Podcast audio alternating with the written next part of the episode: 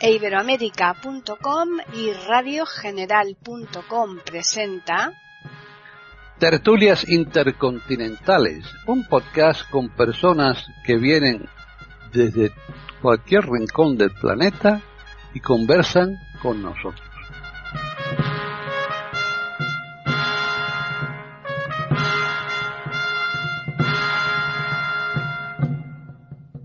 Tal? Bienvenidos otro día más a Tertulias Intercontinentales en iberoamérica.com. Soy Paqui Sánchez Galvarro y hoy pues eh, casi, casi, casi estamos al completo, pero bueno, nos falta ese casi. Así que vamos a darle la bienvenida a René Escape, que lleva ya muchos días de vacaciones y ya está bien, ¿eh? Ya se, se te ha acabado el cuento, ¿eh, René? ¿Qué tal? Se me acabó la diversión. ¿Qué tal, Paquita? ¿Qué tal, Paquita? Un gusto, como siempre, estar acá en Tertulias Intercontinentales de Iberoamérica.com con mis queridos compañeros, con María Eugenia, con Jorge. Así que un placer estar acá con los queridos oyentes para hablar otra temática más interesante de tertulias. Muy bien, pues ahora seguimos con María Eugenia de Hart, que está en Colombia y que también ha estado de vacaciones. ¿Qué tal, María Eugenia? Ay, qué maravilla es la palabra vacaciones, pero mucho más la experiencia. Yo estuve muy feliz, eh, tomé aire, no había salido en mucho tiempo por la pandemia, pero también extrañaba a las tertulias, así que es muy grato para mí volver a estar aquí con Paqui, con Jorge, con René y con todos los oyentes. Creo que les va a resultar interesante nuestro tema. Pues yo, yo también lo creo así. Finalizamos ya con Jorge Muñoz, que está en Chile. ¿Qué tal, Jorge? Hola Paqui, hola queridas amigas. Hoy día estoy bendito entre todas las mujeres. es verdad, oye. disfrutar y que nuestro público también eh, disfrute con nuestro tema. Fíjate, no me había fijado en ese detalle, pero es cierto, nos ha fallado Davis Oneto, que está como él mm, es una, una, persona que se dedica a la docencia, pues ahora mismo está con esas tareas y no ha podido estar hoy aquí.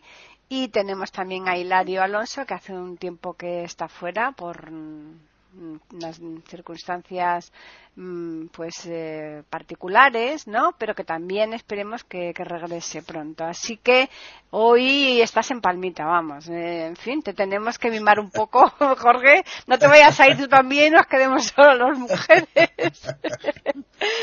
bueno, hoy vamos a hablar del eh, el instinto que bueno, yo creo que ese es un tema muy, muy, muy interesante y que nuestros contertulios seguro, seguro que van a decir mucho y bien de, este tema. Así que vamos a empezar con René. Bueno, muy bien, es verdad, es interesante los instintos, muy interesante porque mm, eh, eh, eh, inclusive yo he hablado muchas veces con, en reuniones, así con mucha gente y la gente a veces confunde lo que es instintivo lo que son trastornos del comportamiento o lo que son conductas este, asumidas en la vida cotidiana, eh, aprendidas y que no tienen nada que ver con lo que es instintivo. Eh, el instinto deriva de la palabra latina instintus eh, y significa incitar. en realidad lo que es instinto se considera en los animales y en los animales humanos como una reacción o una, un comportamiento innato que tiene una derivación genética, por supuesto tiene connotaciones genéticas, de eh, frente a distintos eh, eh, estímulos que pueden ser estímulos internos o externos.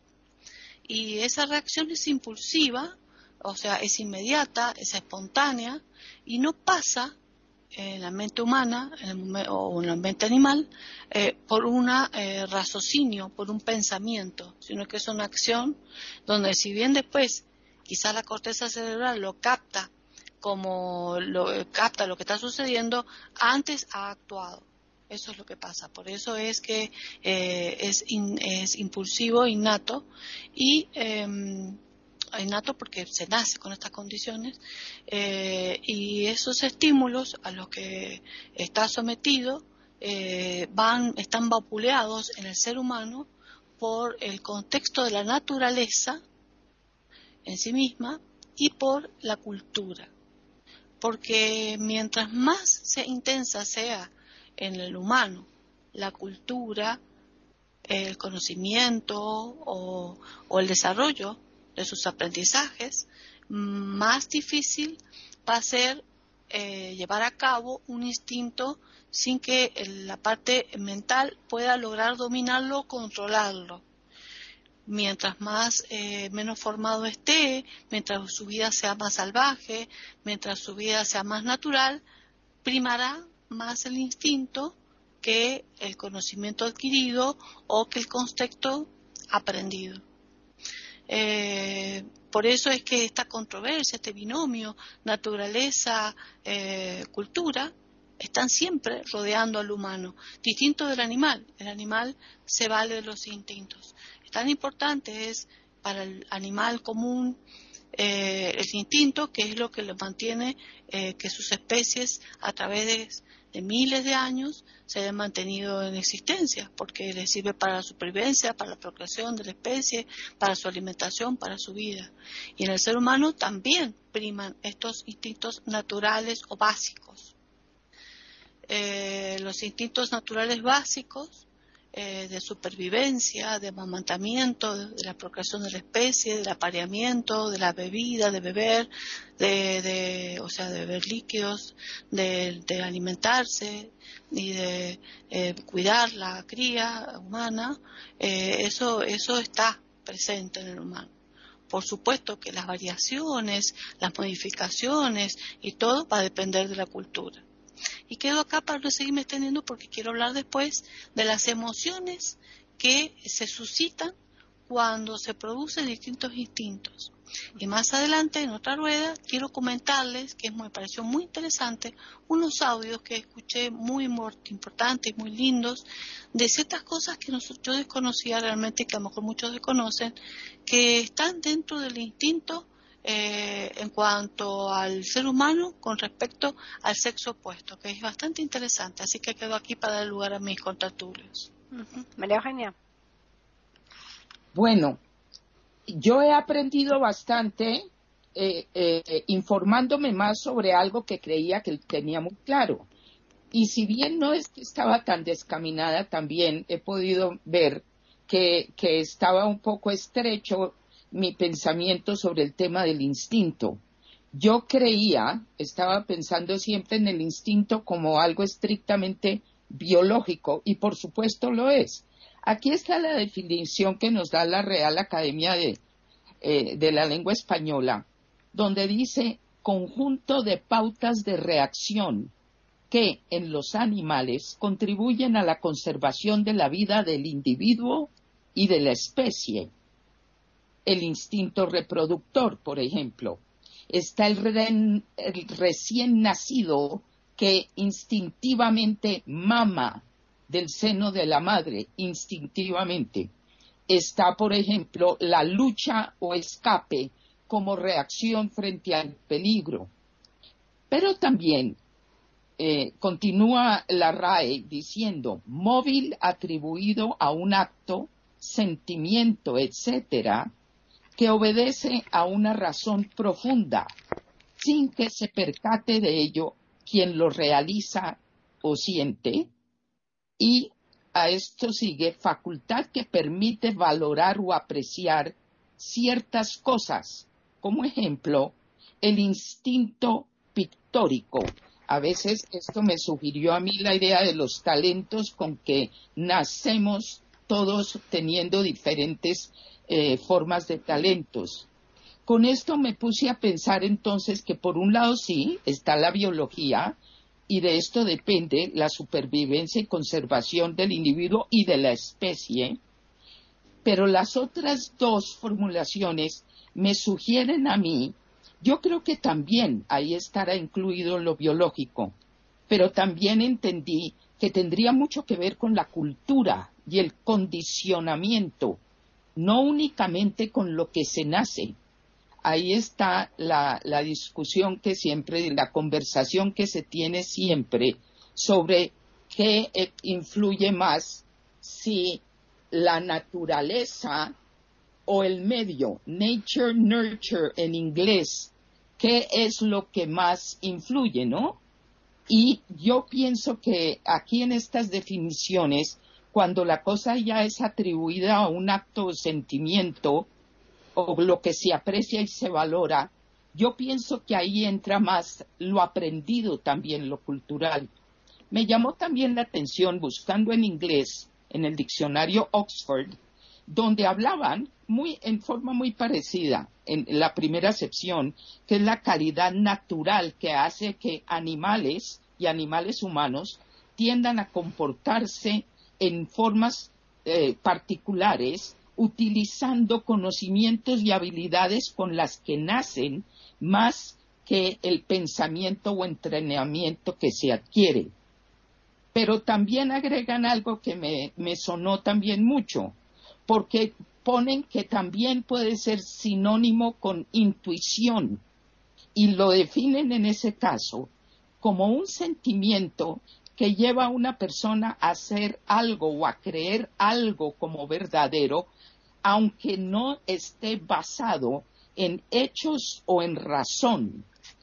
Entonces me ha llamado la atención y para mí me abre un poco este panorama yo creo, inicialmente, yo sí pienso que cuando hablamos de instinto e instintivo, estamos hablando de lo biológico y de lo genético.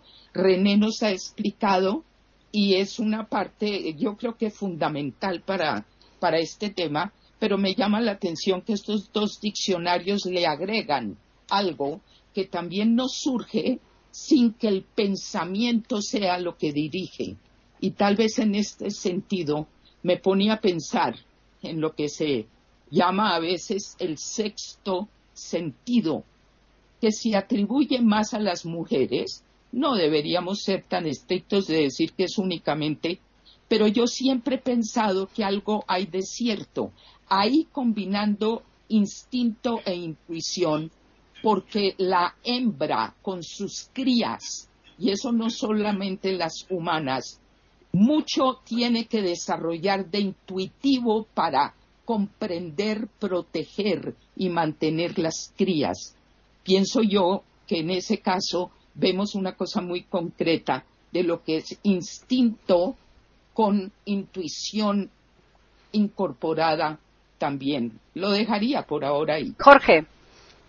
Bueno, yo voy a partir aplicando la duda cartesiana el contenido de los diccionarios, ya que suelen contener confusiones lamentables.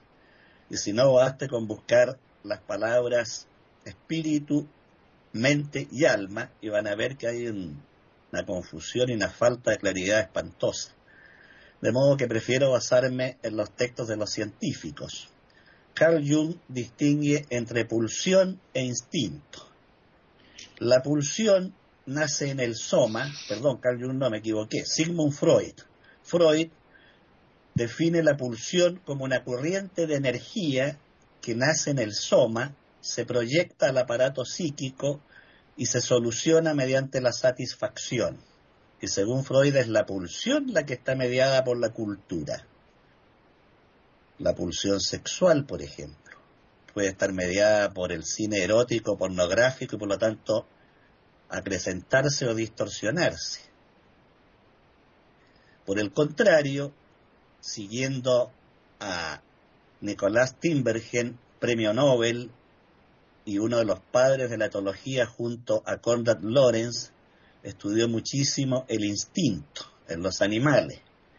Una de las experiencias era coger un pollito que nunca había salido del gallinero, recién nacido, y un día de calor colocarlo en una zona de terreno húmedo y fresco.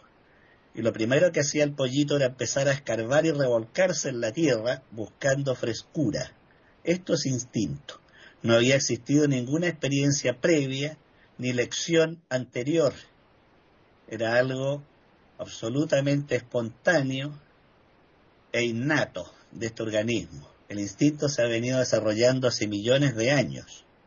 Otro experimento que hicieron los científicos, escoger dos crías de ratones, unos ratones de campo y otros ratones de montaña, rocosa y arenosa.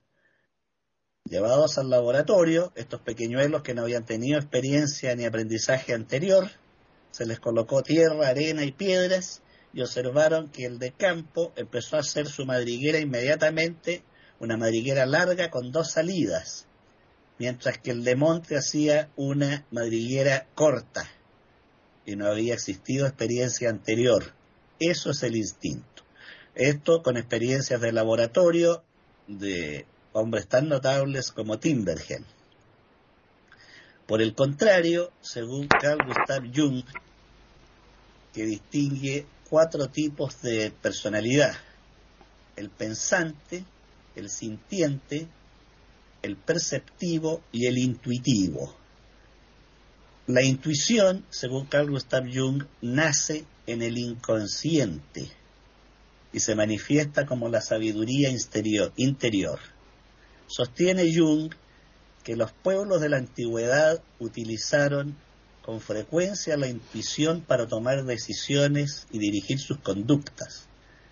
Con el avance arrollador del racionalismo, la intuición fue relegada a un cuarto o quinto plano. Pero están estos cuatro tipos de personalidad en el ser humano.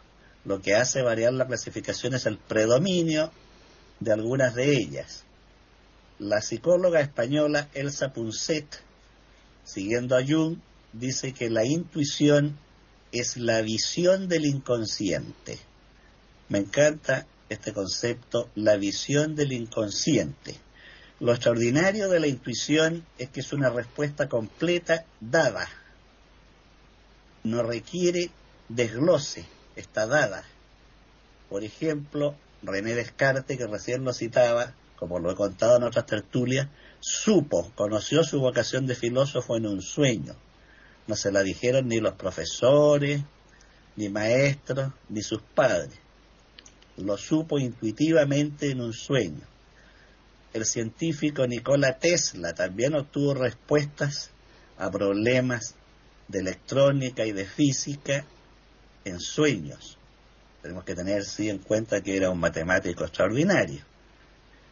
Eh, el gran escritor inglés Robert Louis Stevenson, durante un resfrío, tuvo un estado febril tremendo, y en ese estado febril tuvo una pesadilla que se tradujo en un libro, El Doctor Jekyll y Mr. Hyde, un libro extraordinario donde muestra la pugna feroz del bien y el mal en la psique del mismo individuo. Por el momento quedo aquí. Están escuchando tertulias intercontinentales en iberoamérica.com. Pues volvemos nuevamente a René.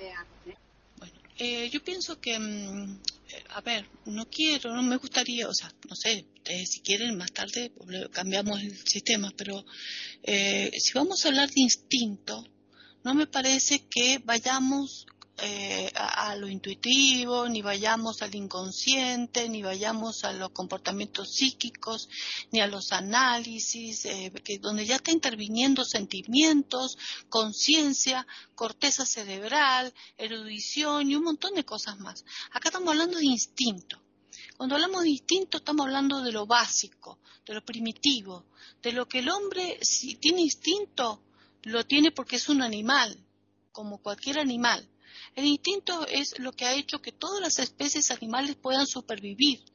Que, que, que, un, que a través de un triángulo, de una pirámide de, de, alimentación de, animales que son depredadores, eh, que está, cómo se va salvando este, el, el, el que esté más hábil porque sabe el más pequeño que va a ser eh, depredado por otro y este por otro y otro por otro. Entonces la lucha que tiene eh, el animal que tiene que sobrevivir es alimentarse, este, beber y escapar continuamente del predador, o sea, del que le va a atacar. Entonces comen con un ojo atrás, prácticamente, con las orejas continuamente en atención.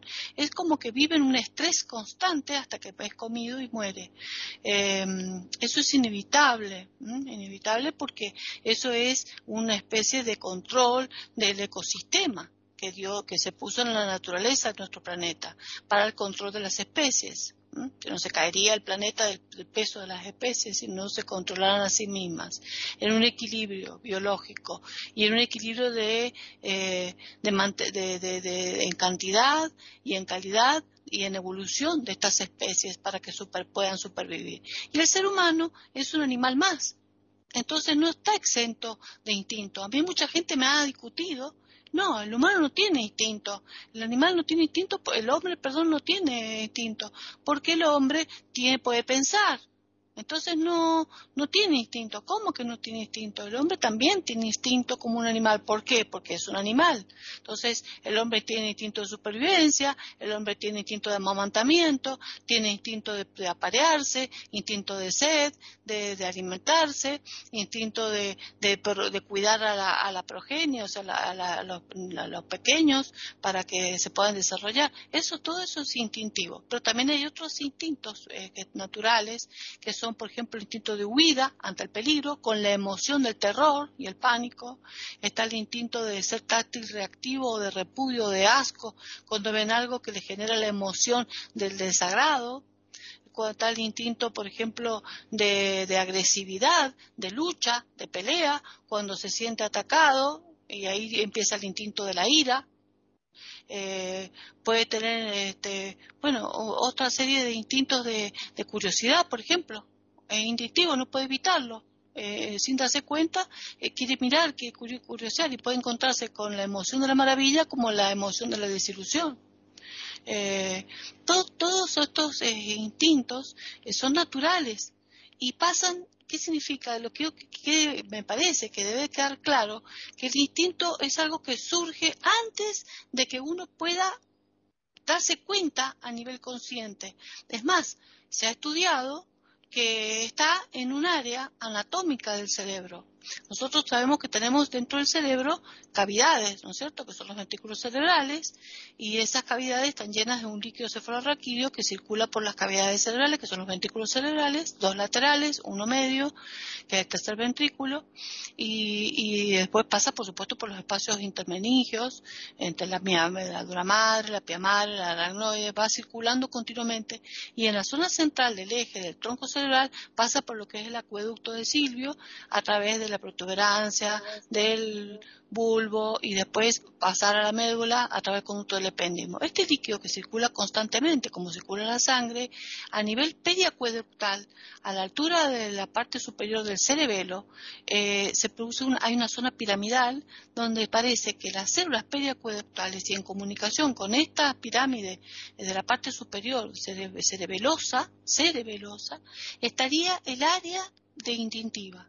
Se ha comprobado que ahí están, por estimulación de electrodos, estaría el, área instintiva. O sea que no pasa para nada por la corteza cerebral, que es donde está el nivel de conciencia.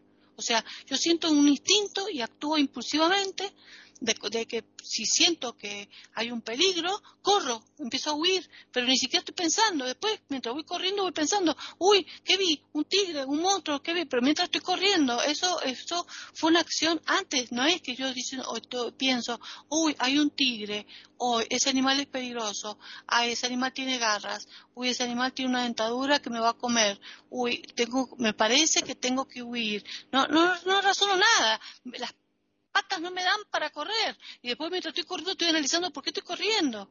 ¿Entienden? Eso es instinto. Actúa primero esa parte del cerebelo y después, la, ahora, ¿qué pasa? A las acciones instintivas, que pueden ser múltiples, se le agrega la corteza cerebral para la parte cultural, eso que hablábamos, depende de la idiosincrasia, de la cultura, de la información, de la formación, del conocimiento, de la intelectualidad, de, múltiples eh, y constantes este, pensamientos humanos, van a ir analizando a ese instinto y lo van a dominar, sí o no, o lo van a controlar por ejemplo, supongamos, yo soy una persona educada y he sido formada, que debo respetar y que debo ser educada en mi formalismo porque vivo en sociedad, donde mis límites eh, terminan donde empieza el ajeno. Perfecto, estoy en sociedad, todo. Y me encuentro un profesor que es una jerarquía mayor que yo y, me agrede. Me agrede es profeso porque me tiene bronca, porque le caí mal. Entonces yo le, le voy a contestar, mi instinto es pegar una trompada mi instinto es pegarle una patada o decirle cretino. ¿Qué te crees vos? ¿Que sos más porque, porque, porque sos docente? No, me estás dicho una grosería y yo si bien soy alumna, por mí, por encima mío no vas a pasar porque no sabes cuál es mi conocimiento. ¿Cuántas veces he estado en una mesa de exámenes y me han agredido sin saber realmente qué es lo que yo realmente sé? Pero yo por respeto me la callo, me controlo mi instinto y no actúo como un animal. me levanto de la mesa y le pego una trompada al profesor. Esas serían mis ganas qué ganas de reventarlo, de ahorcarlo, pero no voy a actuar por mi instinto, porque eso sería desatar mi sentimiento de ira. Y yo tengo un cerebro que controla eso que sale de las, células, periacueductales y de la pirámide superior del cerebelo. Controlo eso, lo controlo porque mientras más civilizada soy, mientras más cultura se tiene, mientras más se vive en sociedad, más uno controla sus emociones. Mientras se, se veía una vida más salvaje y todo, eh, como pasa por ejemplo en algunos potreros, en alguna gente que trabaja, que no tiene formación, ni, ni se le informa cómo se debe respetar una autoridad, ni se le enseña escalafones, ni nada, se encuentra, por ejemplo, una madre que va a la escuela, ve que la maestra le fue injusta con el niño y le dice, pero ¿qué te crees HDP? Y fue, le pega una trompada a la maestra. Eso es instinto, pero instinto sin control cultural. Y en eso volvemos a caer en la famosa temática que siempre en todas estas tertulias recabamos y recabamos, que es la educación. La educación hace que se desarrolle la cultura del humano para que pueda dominar los actos instintivos o primitivos que tiene el humano por ser simplemente un animal. Si yo tengo sed, porque estoy en una zona, hace muchas horas que no tomo nada, y de golpe aparece un vaso de agua que le pertenece a otra persona, no voy a abrir la heladera y sin importarme, instintivamente voy a saciar mi sed y sin importarme si le pertenece a otro compañero de trabajo, me voy a tomar toda la botella, ah, que sé que tenía. No, no lo puedo hacer. Tengo que preguntar si me estoy muriendo de sed. Tengo que preguntarle a, a otro, ¿de quién es esta botella? ¿La puedo usar? Sí, sí, sí, ya tengo otra, usarla tranquila. Bueno, porque vivimos en sociedad, ¿entiendes? No voy a saciar mi instinto. Eh, me gusta una mujer, me gusta un hombre. Qué buen mozo que es. Ya está, listo, me encanta, me encanta sexualmente. Vení negro y voy, lo, hasta lo agarro así y me acuesto con él ahí delante de todo el... No, eso sería el instinto. No soy un animal, no es como el perro en la calle que está la perra en celo y se le, se le trepa encima. No, no es así en medio de todo el mundo. ¿Entienden lo que quiero yo hablar? Ahora, ustedes están hablando de otros conceptos interesantísimos, por cierto, apasionantes, por cierto, y que me encantan, que es la condición natural que tiene el ser humano de condición artística, la condición intuitiva, eh, eh, esa, esa, esa parcela que tiene el ser humano que lo diferencia del animal de tener eh, percepciones, de tener este, un, no sé qué, que no pasa ni siquiera por la corteza cerebral porque tiene un sentimiento interno. Pero eso yo no lo llamaría tanto instinto, lo llamaría, eh, porque lo diferencia mucho del animal, por eso. Yo llamaría instinto a todo lo que se parece al animal y que, lo tiene por ser animal y que la corteza cerebral en su cultura logra controlar para poder vivir en sociedad. No sé si me he explicado bien, pero hasta acá llego para no. Bien. María Eugenia. Bueno, pero fíjense lo interesante, porque aquí estamos pudiendo ver las diferentes eh, aproximaciones que se pueden tener y yo de verdad, personalmente a mí me suena también instinto más en la parte que es biológica y todo lo que está explicando en este momento René, yo creo que, que sí, por supuesto que sí.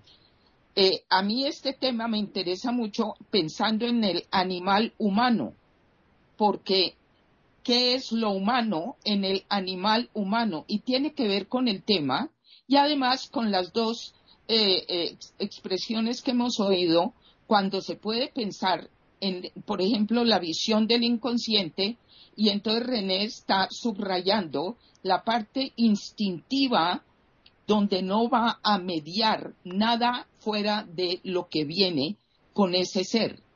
En, en ese sentido, yo veo lo instintivo como la especie por encima de los individuos casi, es decir, que cada individuo de una especie, por conservación de la especie, va a ser un ser instintivo que se protege instintivamente, biológicamente, genéticamente, para su propia preservación.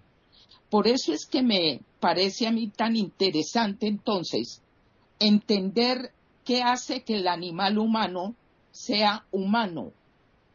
Y entonces ahí, por ejemplo, Víctor Frankl, que tantas veces lo hemos mencionado en estas tertulias, él aclara que para él, porque estamos hablando de palabras y entonces para no tener dificultad semántica, pero para Víctor Frankl, humano y espiritual son sinónimos. Es decir, lo que él está mirando es el animal con el instinto que por supuesto no abandona los instintos, y René lo explicó muy bien, somos animales también con instintos, y si no lo fuéramos se acabaría la especie humana, porque tenemos los instintos que ella ya eh, ha, descrito tan claramente de reproducción del recién nacido mamando, de la lucha y el escape y yo pensaría, René nos los puede aclarar, pero yo creo que la función de lo que es la adrenalina, cuando la adrenalina nos, nos pone a hacer cosas que después no entendemos por dónde empezamos, que fue escalar una pared lisa, eso me pasó a mí de chiquita, por un miedo muy grande, eso es instintivo, ¿no es cierto? Es interesante con esa claridad, entonces poder ver qué es lo que el animal humano trasciende. Y es muy interesante, eso se lo escuché varias veces a Humberto Maturana, a quien también hemos mencionado varias veces acá y que Jorge conoce mucho mejor que yo. Pero una de las cosas interesantes de Humberto Maturana era esta forma de que entendiéramos que el animal que se humaniza es el animal que al trascender el instinto como única guía para su breve paso por la existencia, porque todas las vidas son breves, por largas que nos parezcan. Es muy interesante ver desde el punto de vista de Maturana la, parte instintiva que continúa porque la necesitamos, la parte sexual, todo lo que ha descrito tan claramente René, a eso se le agrega entonces la parte humana, que es cuando un animal trascendiendo el instinto como única guía, sin perderlo, pero lo trasciende, empieza a poder pensar y escoger más allá del instinto, que es la semilla de eso que tanto valoramos casi siempre y que llamamos libertad, que siempre es muy modesta la libertad del animal humano, porque muchísimas cosas no las puede controlar, no eh, eh, eh, empezando por las partes instintivas, etcétera. Pero sí es interesante mirar cómo en el momento en que un animal trasciende el instinto y empieza a pensar y empieza a escoger, empieza una cosa completamente diferente dentro de la naturaleza. Porque para mí el instinto, que lo vemos en todo lo que es vivo, es una de las más asombrosas pruebas de la misteriosa inteligencia de la naturaleza. Y en estos días, en algo que yo participé, eh, presentaron todo lo que se está comprobando y estudiando cada vez más de la comunicación entre los árboles, por ejemplo, en mil formas, eh, desde el subterráneo, por encima, la eh, comunicación entre ellos, el mundo de los hongos que están viendo que participa, esto tiene todo que ver con la ecología. Ahí hay instinto en todo lo que es naturaleza. Curiosamente, una especie, la especie humana, ha trascendido eso. Ahí pienso yo que hay una conversación muy interesante, tal vez entre lo que decía Jorge y entre lo que decía René, porque se entrelazan, creo yo, esta es mi, visión y voy a aprender de mis contertulios si me lo aclaran en otra forma, pero pienso que una de las cosas interesantes del animal humano es justamente como en el tejido donde las tramas se hacen con hilos entrelazados hay algo interesante en la persona humana del el entrelazamiento entre lo instintivo y esa parte humana que para Frankl es espiritual, que podría tocar con la visión del inconsciente y para funcionar lo humano tiene que ir encontrando un equilibrio entre las dos cosas. Ahí encontraríamos de pronto, bueno, yo, yo quiero mucho los diccionarios, pero también a veces estoy de acuerdo en que sus definiciones no satisfacen plenamente. Pero tal vez podemos entender que lo intuitivo arranca desde lo instintivo, porque uno ve intuición en los animales también, y en este animal que trasciende el instinto, la parte intuitiva cobra tal vez una mayor importancia la que tiene en el resto de nuestros hermanos animales. Entonces, por último, aquí yo diría, hay algo que se llama gnosis, G-N-O-S-I-S, que es esa especie de entendimiento y comprensión instantánea que puede tener el animal humano pensante, ese conocimiento que es intuitivo. Es interesante ver cómo la biología del animal humano y su genética se pueden también utilizar por parte de la parte que llamamos humana en ese animal. Lo dejo ahí. Jorge. Bueno, quiero recordar que yo partí distinguiendo, diferenciando pulsión, instinto e intuición. De modo que nadie ha confundido aquí conceptos. Al contrario, puse ejemplos de científicos con ratones y aves para diferenciar y señalé claramente que el instinto es una conducta, una respuesta innata previa al conocimiento, a la experiencia y al aprendizaje. De modo que no encuentro que nadie haya confundido los conceptos. Tanto el catedrático que está en la Universidad de Harvard como el modesto nativo de las selvas amazónicas, cuando sienten sed, buscan agua para tomar. Ambos han obedecido un instinto. Por supuesto que hay instinto en el ser humano. La diferencia está en que el catedrático de Harvard ha modelado mejor sus respuestas instantáneas para no agarrar el fusil y dispararle al vecino si el vecino le dijo un garabato, un insulto. Estamos de acuerdo. Pero el instinto sigue siendo una fuerza innata, biológica, que nos permite sobrevivir. Si yo voy por la calle y aparece un sujeto con una metralleta, no me voy a poner a analizar el calibre de la metralleta y cuántas balas contiene, sino que me voy a esconder detrás del primer árbol que pille, y eso no me lo dice el intelecto, sino el instinto. Pero eso no significa que porque estemos hablando de conductas instintivas de base biológica, no podamos hablar de otros temas, de lo contrario estaríamos achicando, jibarizando y reduciendo a la criatura humana a la bestia primitiva. Y por eso tocamos el tema de la intuición, que en mi opinión no tiene base biológica, sino que coincido con Jung, y por lo tanto no nace del instinto la intuición, sino del inconsciente. Y no por casualidad, Spinoza señaló que la intuición era la forma suprema del conocimiento. Y aquí tenemos a uno de los grandes filósofos alabando el conocimiento intuitivo. Tal vez lo intuitivo, y ya estoy olvidándome del instinto, René, para que no creas que lo estoy confundiendo, sino que quiero avanzar a las fases superiores del ser humano, que son las que lo ennoblecen, podría asemejarse mucho a la inspiración. Tal vez la inspiración no sea otra cosa que un golpe de intuición. Albert Einstein cuenta que en cierta ocasión, mientras en un edificio de Nueva York ingresa un ascensor, al presionar el botón se abre la puerta y junto con él ingresa un rayo de luz al interior de la caja del ascensor, desde el exterior de la galería donde estaba que habían ventanas.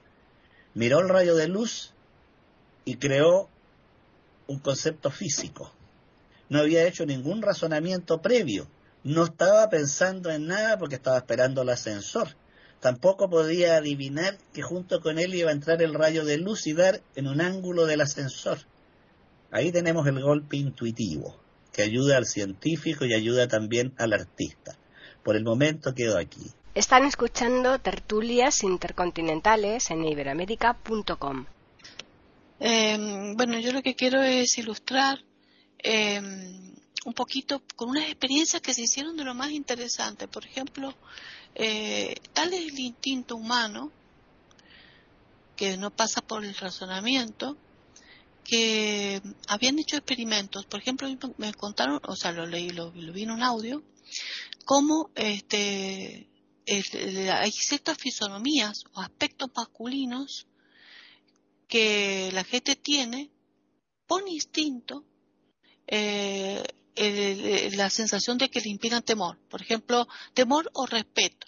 Entonces, si un hombre es bajito, delgadito, eh, de pie chiquito, los hombritos rebalados, peladitos, de aspecto tímido, y camina así, va despacito, eh, y se acerca a un grupo de futbolistas, todos atléticos, rugby.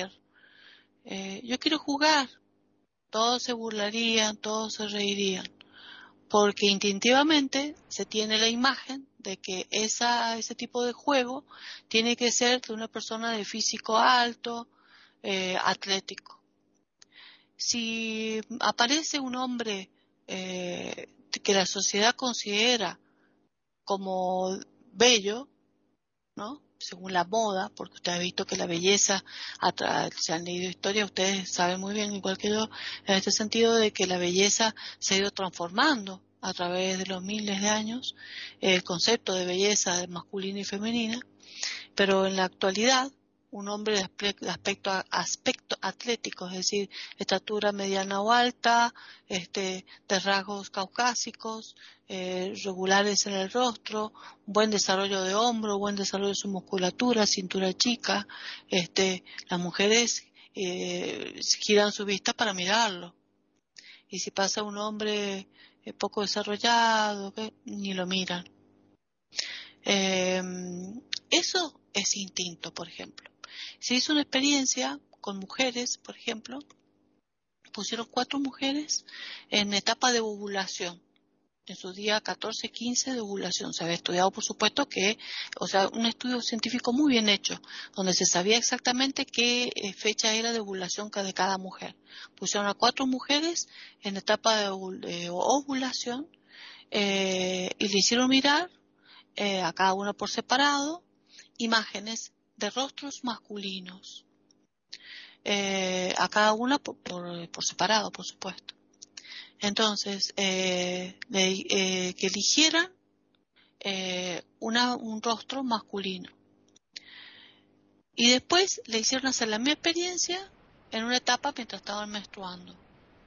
Mientras estaban menstruando, con la caída hormonal, otra vez imágenes de distintos rostros, otros, y eligieron el, rostro que ellos querían. Y se notó la coincidencia entre las cuatro mujeres, que no estaban totalmente por separado. Las cuatro mujeres en etapa de ovulación eligieron como figura masculina los rostros de hombres que tenían la mandíbula muy desarrollada y prominente en la, mandíbula inferior, eh, rasgos eh, rudos eh, en la cara, este, como aspecto rudo masculino.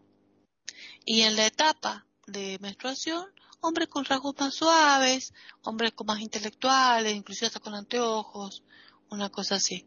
Se comprobó entonces, según la conclusión que se llegó, de que la mujer, por instinto, en el momento de la ovulación, busca una imagen masculina de procreación, de que su especie humana sea fuerte. Si se aparea con una figura así, puede tener un niño saludable o fuerte. O sea, eso está en un inconsciente colectivo o está en un instinto femenino, no sé, no sabría decirle.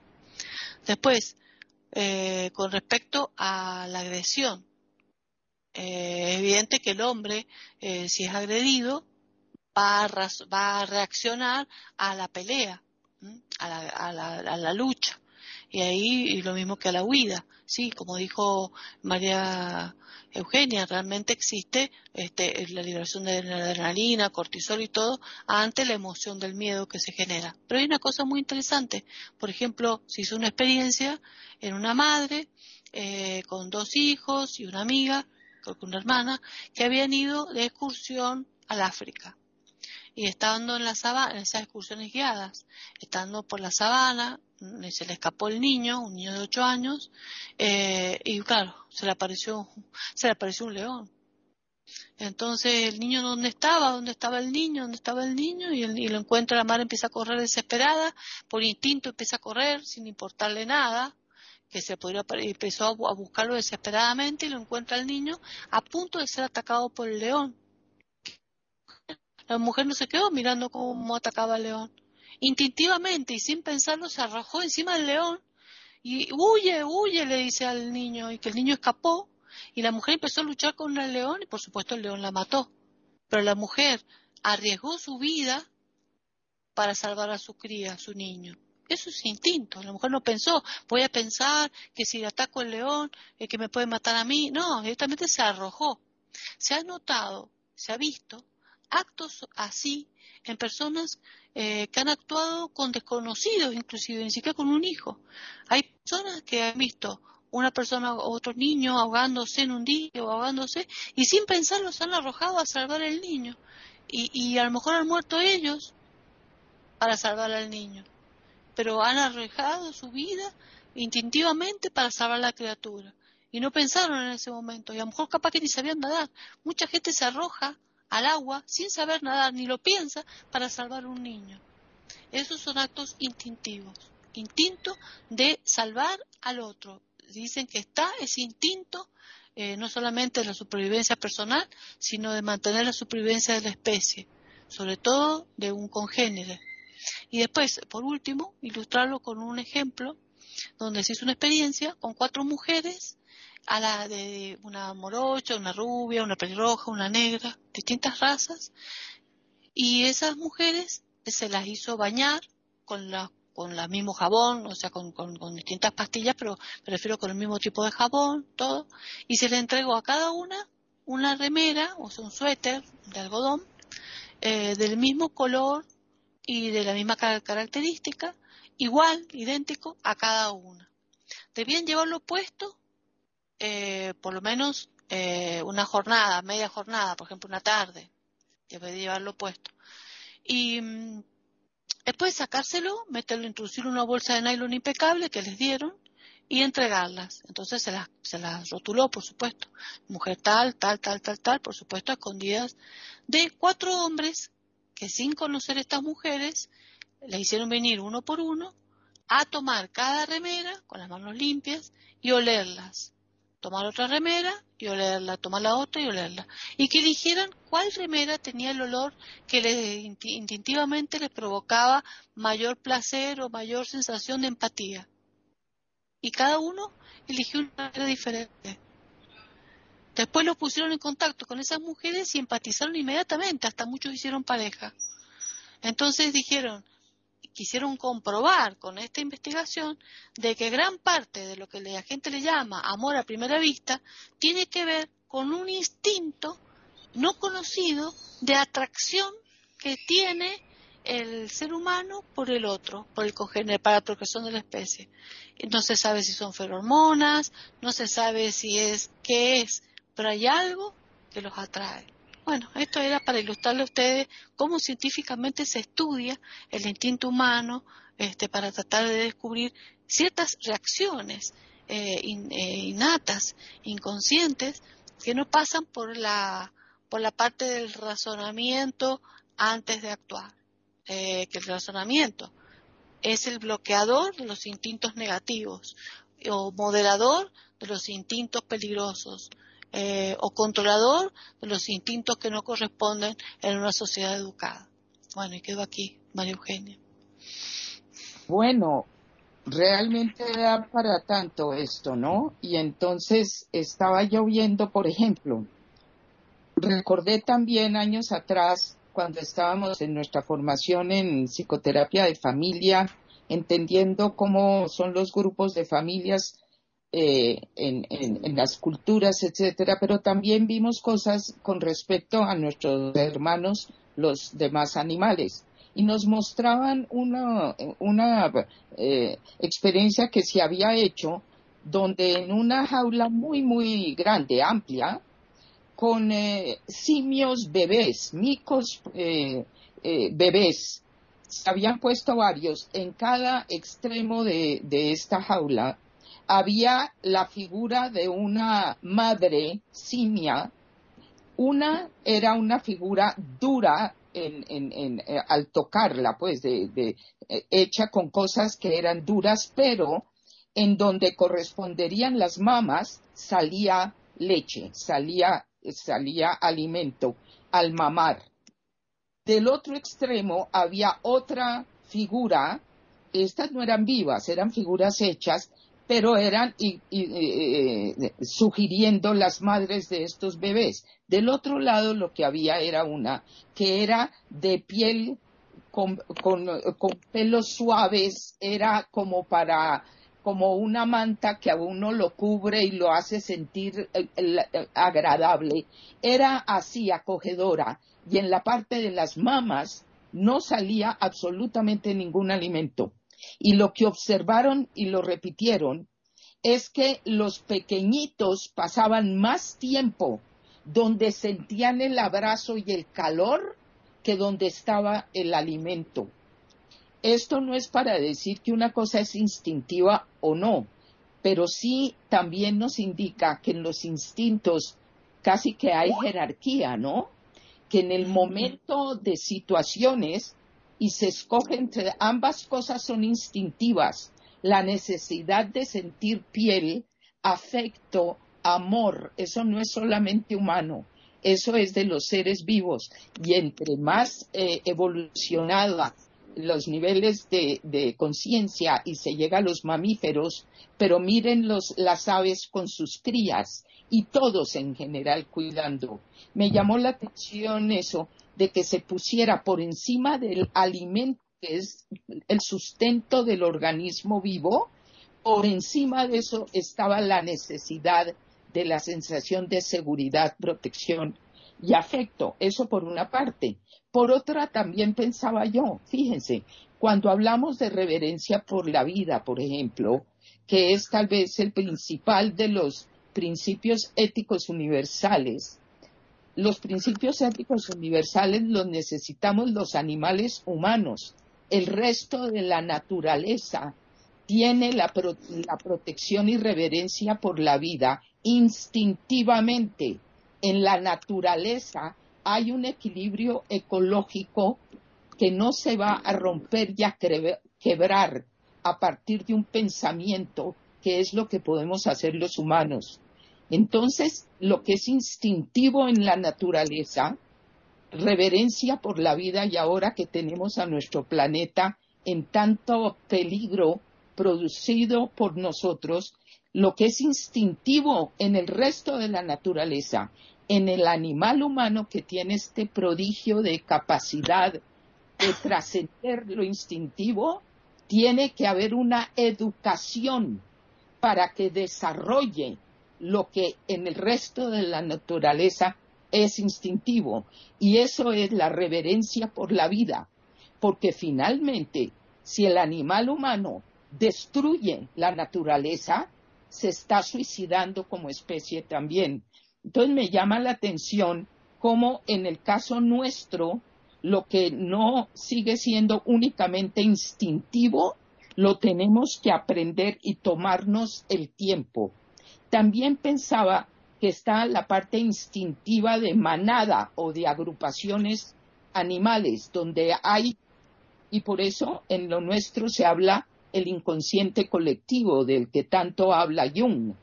Pero también hay algo instintivo y por eso es que las muchedumbres, la gleba, como decían los griegos, pueden ser tan peligrosas, porque cuando hay un montón, multitud de personas, a veces hay un contagio que puede estallar en una terrible violencia, por ejemplo, donde los individuos aislados tal vez no se habrían comportado en esa forma.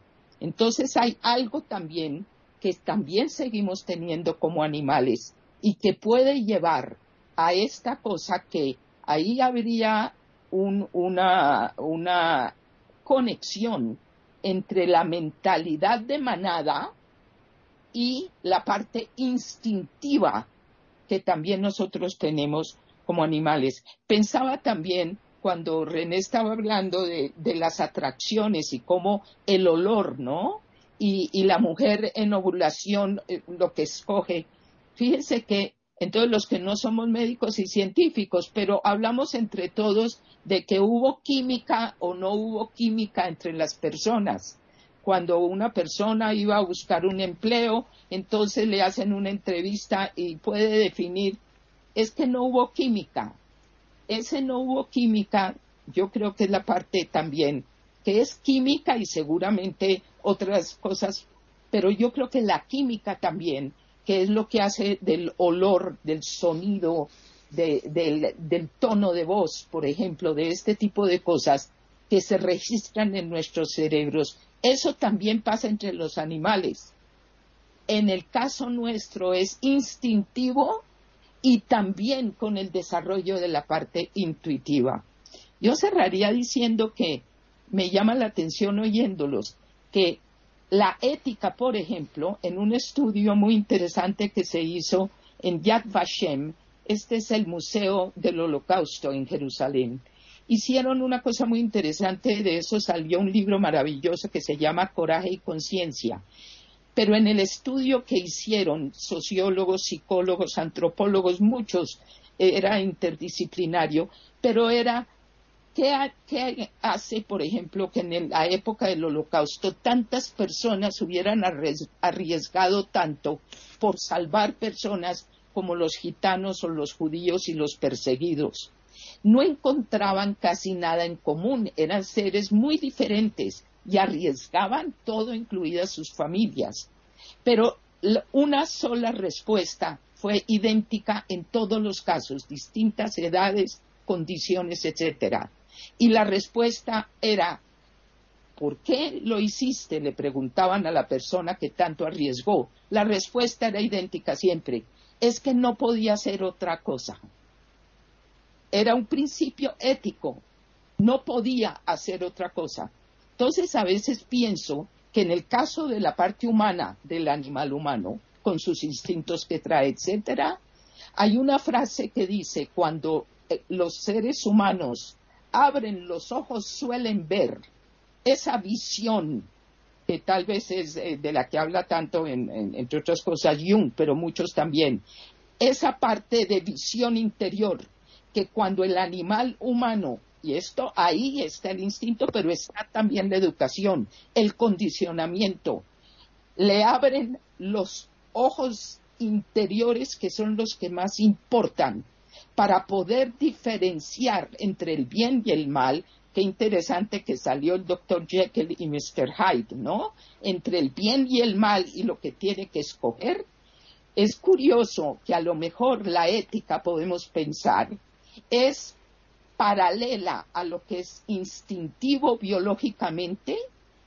La ética sería lo que es lo correcto de hacer para el animal que va a diferenciar entre el bien y el mal. Y cuando ve cuando percibe con claridad, no puede no ser ético. Y si no lo es, va a tener una carga de culpa, que también es producto de algo así. Entonces, esto a mí hoy me está dejando pensar muchísimo y les agradezco a mis contertulios. Lo dejo ahí. Jorge. Gracias. Eh, la experiencia muy interesante que nos contaba René, hecha entre damas y varones para elegir pareja, me recordó una anécdota que le sucedió a George Bernard Shaw. Había una dama inglesa, muy buena moza, que era una gran admiradora de Bernard Shaw. Y un día, mientras ambos conversaban en un salón inglés, ella le dijo, si nosotros tuviéramos un hijo, sería un muchacho extraordinario, porque tendría la belleza mía y el genio suyo. Y Bernard Shaw se sonrió y le dijo, pero también podría ocurrir al revés. Bueno, hecha la anécdota, voy a nuestro tema. Eh, el ritual de las hembras para elegir eh, pareja, que se da por supuesto en el animal humano y a los demás animales, es extraordinariamente conocido y antiquísimo. Se han hecho experiencias con pájaros, por ejemplo, en que los machos se someten a un duelo de canto, de trino, y la hembra posada en una rama muy tranquila los escucha, y los pobres galanes se llegan a desgañitar trinando, haciendo melodías, trinos, tonos, y finalmente ella, muy coqueta y tranquila, elige al que para ella cantó mejor. Y el otro se retira, bastante humillado, y se va a buscar otra hembra mientras ella vuela a la rama donde está el triunfador y comienzan a trabajar en el nido. Hay otros tipos de pájaros en que los machos se someten a un duelo arquitectónico. Ambos empiezan a construir un nido mientras ella los observa. Terminado el nido, ella examina cada nido, se mete en el interior, se posa y elige al macho que construyó el nido más confortable y más seguro. De modo que efectivamente, y en la hembra humana está el mismo instinto, exactamente el mismo, es aquel macho que sea por su fuerza, inteligencia o habilidad, permite asegurar crías más sanas, fuertes en el fondo que puedan sobrevivir. Pero con la experiencia que cuenta René, yo tengo una que varía un poco el tema y nos lleva a algo muy significativo. Un hombre, eh, había un sujeto alto, rubio, musculoso, parecido al, al tipo de galán que siempre se muestra en el cine, ¿no? Tipo Tarzán. Pero cuando este sujeto abre la boca, le sale una voz aflautada y ridícula que provocó la desilusión de las damas. En este ejemplo fue más significativo el sonido de la voz que la belleza física del tipo. Esto es bastante notable, bastante curioso. Bueno, pero como del instinto yo creo que se conoce mucho, eh, tiene una mecánica bastante fácil de comprender, yo quiero transitar algo que para mí es misterioso y maravilloso, que es la intuición. Yo me pregunto sobre esta función que está más allá del intelecto y del instinto. ¿Cómo es posible que en el caso de Einstein, en un hecho absolutamente casual, un rayo de luz que pasa por segundos, porque la puerta del ascensor se abre y se cierra, genere en la mente del sabio, del científico, un concepto interesantísimo para la ciencia, el golpe intuitivo. La novela de Stevenson en un estado febril y pesadillesco. Quiere decir que existe en el organismo humano una bodega, una mochila, un almacén que no conocemos bien, que contiene conocimientos y datos, que es un almacén de datos que no conocemos bien, mucho menos sus puertas y cerraduras para ingresar, que nos puede proporcionar respuestas en el arte y en la ciencia y tal vez en muchas otras cosas, a la cual poco recurrimos porque no la conocemos, no tenemos sus llaves, pero que tal vez, como dijo Freud, una de las llaves sean los sueños, otras tal vez sea la meditación, o los estados de trance. Entonces, la intuición, que tal vez en la antigua Grecia se llamaba la clarividencia, ¿no? Tiresias, el sabio ciego que le anuncia a Edipo su tragedia, era tal vez un gran intuitivo, este clarividente, y conocía la puerta de esa bodega mágica que almacena, a diferencia del intelecto, en forma espontánea y total, lo que el intelecto tiene que hacer a través de cálculos y razonamientos que a veces engañan. No por casualidad Francis Bacon dijo, dado el mal uso que con frecuencia se hace de la lógica, sería mucho mejor abandonarla. O lo que dijo Leonardo da Vinci, nada nos engaña tanto como nuestro propio juicio. Pero esa bodega mágica llamada intuición o inconsciente tal vez sea una puerta tal vez ahora o en el futuro, a solucionar muchos problemas y mejorar mucho la vida humana. Por el momento quedo aquí. Están escuchando tertulias intercontinentales en iberoamérica.com. Eh, René. Eh, bueno, como conclusión final yo diría que todas las personas, nuestros queridos oyentes, sepan que a pesar de que somos humanos, tenemos, somos animales humanos y que tenemos tantos instintos como los animales. Que los animales únicamente usan su instinto para su supervivencia, para su existencia, para parearse, para vivir, para sobrevivir. Y que muchas veces, bueno, las mascotas que tenemos en casa también a través del cariño, el contexto, a través de la cultura que tiene en el lugar que recibe, eh, quizás se humanizan, entre comillas, esas, esas mascotas, entonces es como que el instinto prima, pero eh, a veces eh, modifican ciertas actitudes, por ejemplo, un animal, un perro, una mascota. la mascota es que cuando encuentra un extraño, lo primero es impulsarse sobre ella y atacarla. Pero cuando está educado, eh, y obedece al amo eh, y ve que el amo lo, quiere, lo abraza, qué sé yo, y le dice que no, que alto, eh, aprende a controlar su instinto.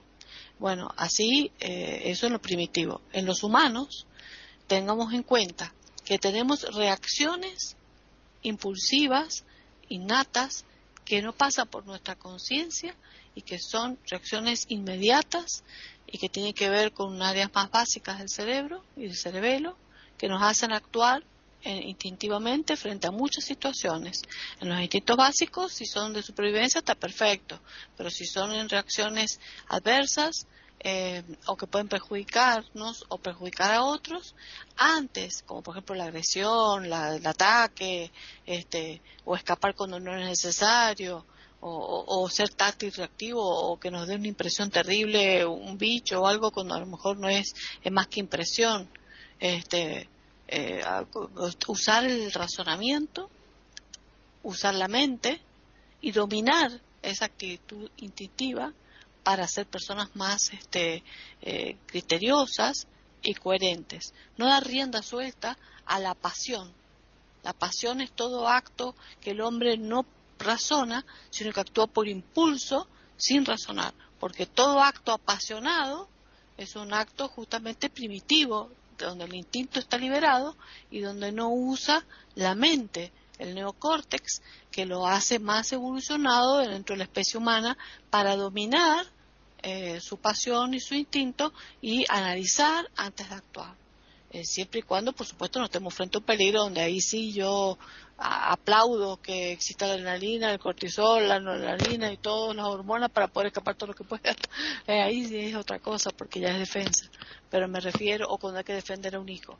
Pero hay veces que en las cosas comunes cotidianas hay que usar el razonamiento. Punto. Ahí eh, quedo. María Eugenia. Bueno, miren, yo ya en esta parte final voy a volver al principio de lo que había dicho en la primera ronda y es por qué cuando Víctor Frankl ah, dice que para él humano y espiritual son sinónimos.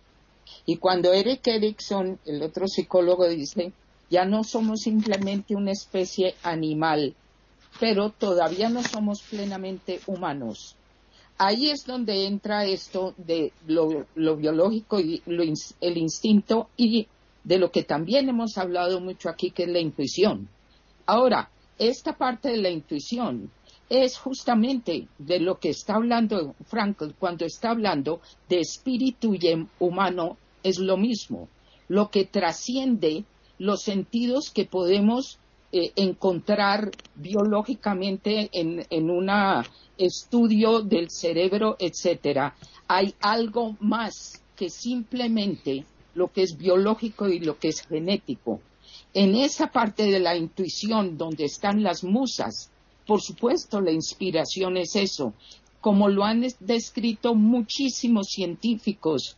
Esto a veces los llaman epifanías, los japoneses lo llaman satori, la gnosis, que también hablaban los griegos, son estos golpes de comprensión instantánea que van mucho más allá de lo que se puede estudiar en ninguna autopsia o en ninguna investigación o en ningún laboratorio.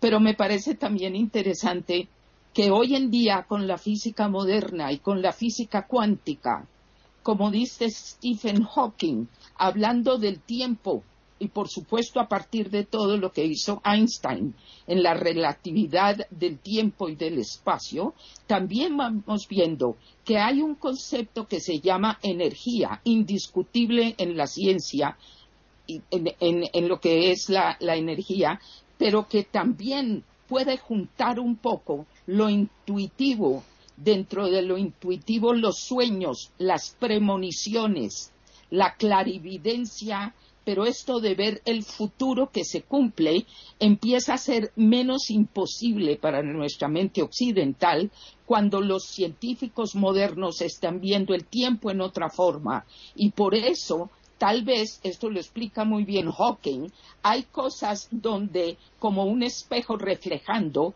uno está viendo lo que para uno es un futuro. En fin, aquí se empiezan a reunir muchos conceptos que obligan a nuevamente tomar en serio que el animal humano es un ser biológico, es un ser hecho de materia y de energía. La materia y la energía se juntan en la ciencia, eso también lo podemos ver y los científicos nos lo explican, y hay algo que trasciende esto, algo de misterio. Termino simplemente entonces esto con la definición que hicieron Carl Jung, el psicólogo, y Wolfgang Pauli, el premio Nobel de Física, sobre las coincidencias que ellos llamaron sincronicidades. La definición es una sincronicidad, es una coincidencia con significado en donde opera algo más que las leyes del azar. En las palabras algo más es el comienzo de este extraordinario misterio que Frankl dice es humano, es decir, espiritual, trasciende el instinto. De acuerdo. Eh, finalizamos ya con Jorge. ¿Oye? Sí.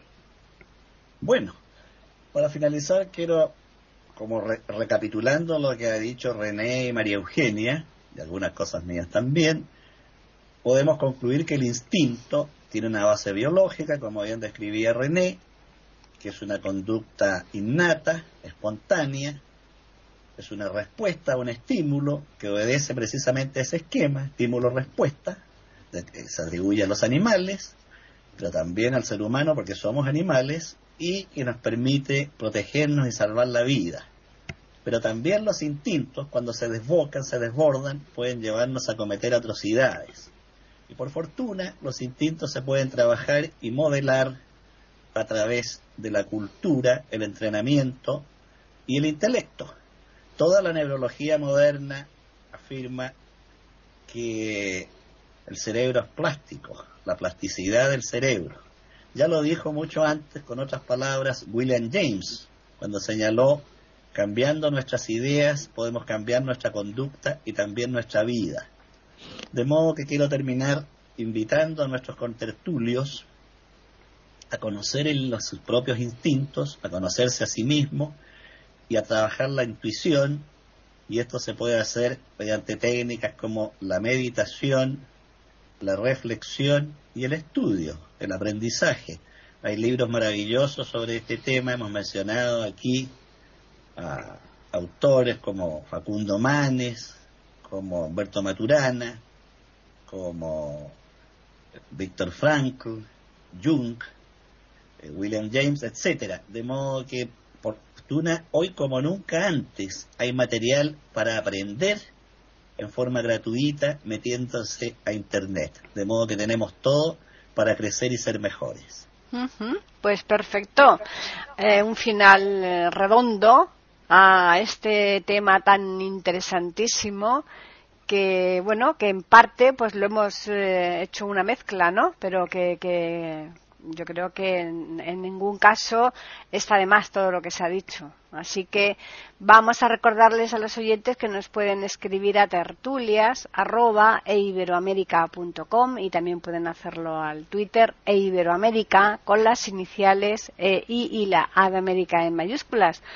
Agradeceros a vosotros, por supuesto, como siempre, la labor que, hacéis semanalmente, porque tenemos cantidad de, oyentes que sabemos, nos consta, que están deseando que llegue el lunes para escuchar la tertulia nueva, así que y también por supuesto a todos esos oyentes ¿eh? que fieles a la cita pues eh, acuden a iberoamérica.com para escuchar bien la tertulia o dependiendo del día de la semana los diferentes podcasts que publicamos. Así que eh, nada, simplemente emplazarles para que regresen el próximo lunes aquí en iberoamérica.com y nosotros les tendremos preparada una nueva tertulia intercontinental.